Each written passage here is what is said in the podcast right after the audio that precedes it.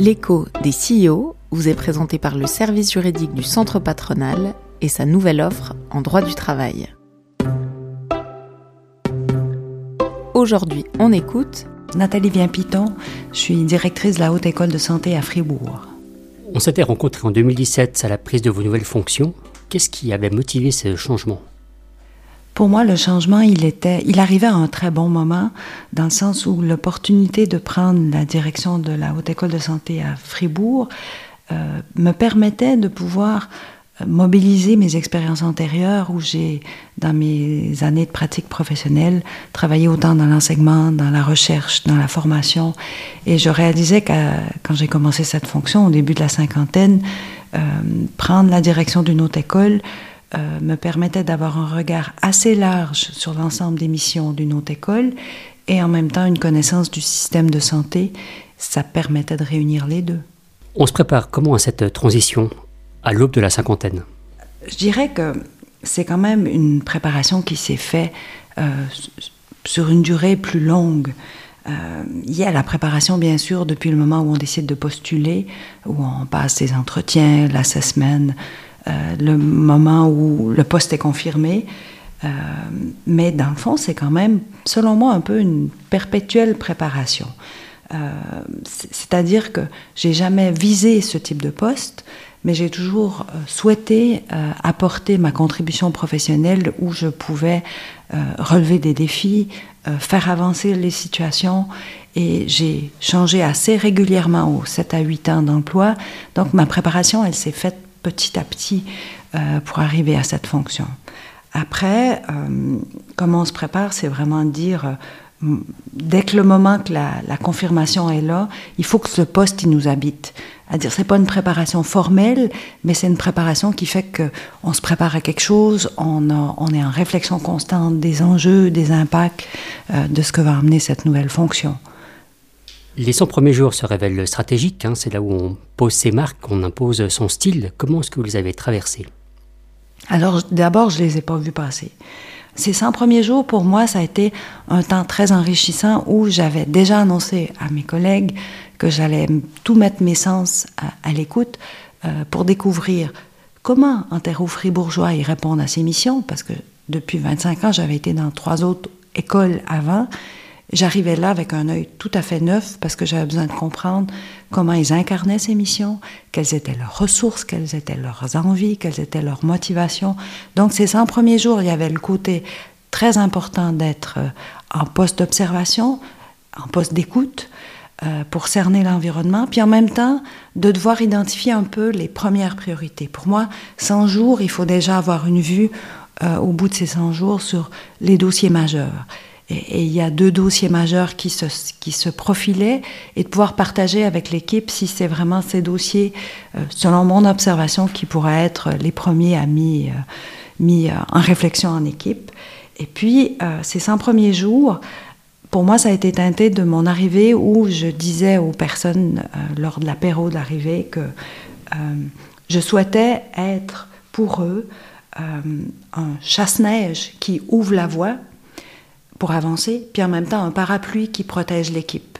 Euh, c'est-à-dire que le rôle de directrice, c'est de pouvoir faire avancer l'institution, c'est pouvoir la positionner, mais je la positionne que par la force de l'équipe qu'il y a derrière et la volonté qu'on aura d'aller dans la direction que je donne, euh, qu'elle est partagée. Et ces 100 premiers jours, ça permettait de observer, créer le contact et puis de développer la confiance, que les gens puissent savoir qui je suis avec mon côté assez spontané, euh, ce qui fait que ces 100 premiers jours, je ne les ai pas vus passer, mais je pense qu'ils ont été riches de par le temps que j'ai consacré à rencontrer chacun dans des fonctions cadres pour vraiment essayer qu'ils me décrivent l'environnement. Je suis arrivée en me disant, même si j'ai été dans d'autres hautes écoles, je ne connais pas celle de Fribourg. C'est quoi la spécificité d'un poste de direction dans une haute école à cheval entre la formation et la santé? C'est intéressant de, de, réfléchir à cette question sur la spécificité d'un poste de direction. Euh, moi, je dois dire qu'un poste de direction dans une haute école, c'est vraiment de pouvoir euh, s'introduire dans un système à plusieurs dimensions. Euh, les hautes écoles spécialisées en Suisse romande, qui font partie de la HESSO, c'est un ensemble de 28 hautes écoles. Et chaque haute école a sa couleur locale, mais chaque canton a sa spécificité. Et je me dis, moi, comme directrice, je dois viser à faire plusieurs ronds, parce que quand je prends une décision, je dois penser à ces environnements-là et les interrelations qu'on a. Euh, on n'est pas centré sur euh, des bénéfices comme un CIO qui va avoir une rentabilité, une vision économique, mais la valeur ajoutée de notre action, elle est vraiment de pouvoir et former des professionnels qui sont aptes à répondre aux besoins de la société et d'acquérir des fonds tiers pour développer la recherche appliquée et le développement au même titre qu'une université et pouvoir développer les savoirs qui sont enseignés dans nos hautes écoles, parce que si la discipline ne progresse pas, si on n'a pas de nouvelles connaissances, on reste un, domaine qui n'est pas évolutif, et ça c'est la responsabilité des hautes écoles. Et pour moi, c'est les défis autant de former les professionnels que de répondre aux enjeux de santé de la société en préparant les professionnels qui y arriveront. Dans cet organigramme qui compte beaucoup d'acteurs, est-ce que vous arrivez à faire avancer les projets? Je ne vois pas le domaine comme quelque chose de, compliqué à faire avancer des projets. Euh, on est constamment en relation avec les autres pour pouvoir avancer. Et puis ce, partenariat qui doit se développer, pour moi, c'est, je pense qu'il n'y a pas un projet qui avance seul. Donc non, non, c'est pas compliqué. Si, si je prends votre question comme ça simplement. C'est votre premier poste de direction. Est-ce qu'on apprend à diriger? Alors, j'ai été directrice adjointe euh, d'une école de soins infirmiers il y a plusieurs années avant d'être doyenne. Euh, comment est-ce qu'on apprend? C'est intéressant parce que j'ai été appelée plusieurs fois à lire sur le management, sur la stratégie et comment on apprend. Et, plusieurs livres de, de, gestion et de management montrent que la les compétences en, gestion font part d'une subjectivité et d'objectivité. Je dirais, on ne naît pas cadre, on le devient, si j'ose paraphraser cette, cette expression. Euh, ça s'apprend, je pense, par euh, la volonté de pouvoir fédérer des ressources vers un objectif commun et vers euh, un but à atteindre. Et le gros défi, c'est les relations humaines. Euh, c'est d'arriver à avoir des collaborateurs qui euh, vont pouvoir euh, répondre à la mission de l'institution, y trouver un sens et sentir partie prenante à l'objectif posé. je participais récemment à une conférence dans le cadre de la cure philosophie et management, qui est une formation que j'avais suivie à l'université de Fribourg, et il y avait un professeur français qui parlait de l'importance de faire un beau travail.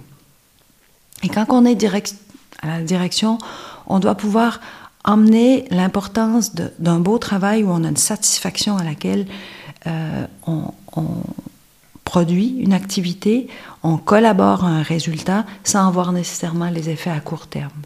dans un poste de direction, il est important de savoir où l'on va, quelles sont nos ressources à disposition et qu'est-ce qui est fondamental. Une fois qu'on a ça, on peut essayer de, ben, on peut essayer, on doit avec euh, différentes formes de leadership pouvoir permettre à nos équipes euh, d'aller dans ce sens, leur donner les ressources nécessaires, mais c'est d'abord d'avoir une, je dirais, la cible en tête. Si vous deviez vous définir, vous êtes quel type de directrice? Quel type de directrice? J'espère être une directrice à l'écoute. Euh, j'espère être une directrice qui euh, prend le temps euh, de, bien analyser l'intention et puis en même temps, je sais j'arrête de, dire j'espère, je suis quelqu'un de très engagé. je crois en ce que je fais. comme directrice, je me sens une responsabilité de pouvoir défendre et puis démontrer la compétence des professionnels de santé dans le système. Notre système de santé, il va pas bien. On a des, modifications importantes qui nous attendent, on a des défis majeurs. Et puis, comme directrice d'une autre école, pour moi, il est important de, de démontrer qu'on contribue à former les professionnels qui seront les acteurs de demain dans le système de santé. Il est important pour moi aussi euh, de pouvoir avoir une forme d'exemplarité sur notre profession, et comment elle s'engage dans la capacité de travailler avec des données probantes, de pouvoir euh, être en interprofessionnel et puis euh, de pouvoir aussi euh, s'engager pour que le système puisse dépasser les enjeux dans lesquels nous sommes. Votre poste est très exposé et très observé. Comment est-ce qu'on navigue quand on est au devant de la scène? Oui, j'ai une collègue qui disait, euh, quand on est directrice, on parle avec un porte-voix à chaque fois. Euh, ce qu'on dit est amplifié, ce qu'on dit euh, prend vraiment, des fois, peut prendre différents sens. pour moi, ce qui est important, c'est de, dans la mesure du possible, rappeler à mes collègues dans quel contexte nous sommes. Soit nous sommes dans un moment de brainstorming, on réfléchit ensemble et j'ai pas une position décisionnelle.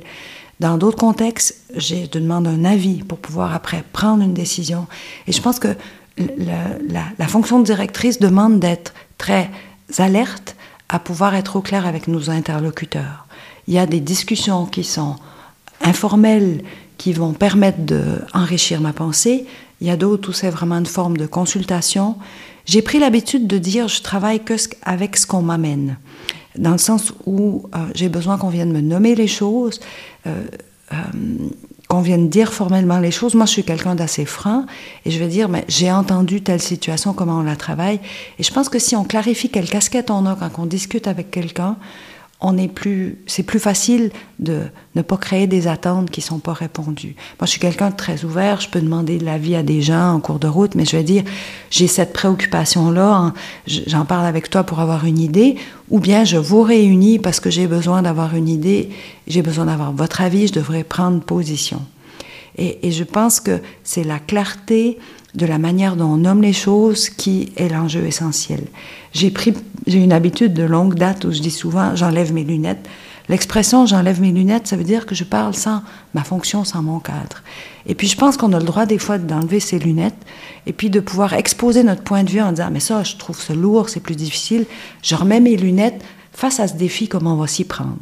Et puis d'avoir ces temps un peu de, respiration ou de soupir où on est, où on expose que pour nous aussi ça peut être difficile, ou que pour nous aussi c'est compliqué, mais qu'en même temps on a la capacité de le résoudre.